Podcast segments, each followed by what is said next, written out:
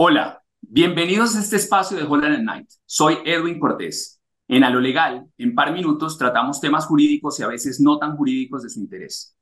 Hoy nos acompaña José Vicente Zapata, socio de la firma y trabaja mucho, pero muchísimo en temas de energía. Y con él queremos hablar precisamente de transición energética. José Vicente, bienvenido. Muchísimas gracias, Edwin, y un placer estar acá en línea con todos. Es que ahora se habla mucho de transición energética y la pregunta es, ¿qué es y si se está avanzando o no en Colombia en transición energética? Realmente el gobierno colombiano ha tenido una posición muy activa respecto de la transición energética. La transición energética es la forma en que podemos avanzar desde los eh, combustibles no renovables y las actividades de generación de energía que parten de esa no renovabilidad hacia escenarios de renovabilidad. Entonces es cuando empezamos a utilizar el aire, el sol y otros recursos naturales para poder avanzar en ese contexto. En esa realidad, la forma en que se está avanzando en el caso colombiano, pues hay cuatro elementos que resultan de particular interés para todos. El primero es una preocupación fundamental de la lentitud en la que Colombia está avanzando en esa transición energética.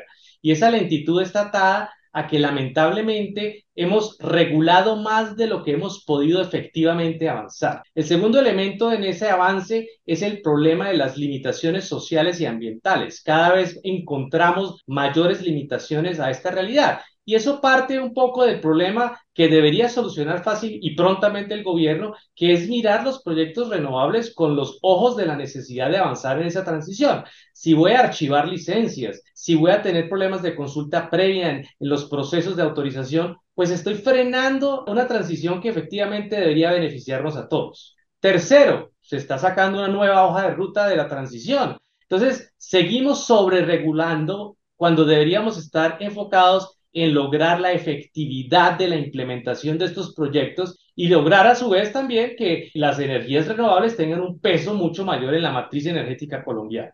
Bueno, me parece que usted ha resumido bastante bien los problemas, pero también cómo se solucionan.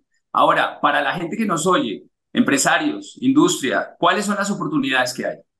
La verdad es que hay una serie de oportunidades muy importantes. Lo primero es que hay una demanda de esta realidad energética.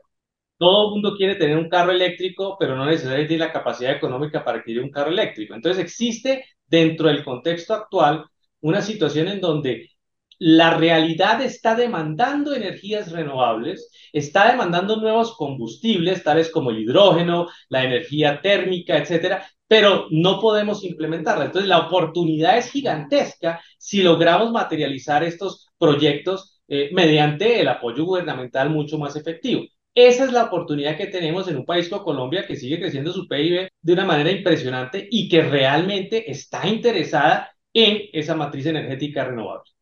Bueno, José Vicente, muchas gracias y gracias también a quienes nos acompañaron hoy y los esperamos en un próximo episodio de este podcast.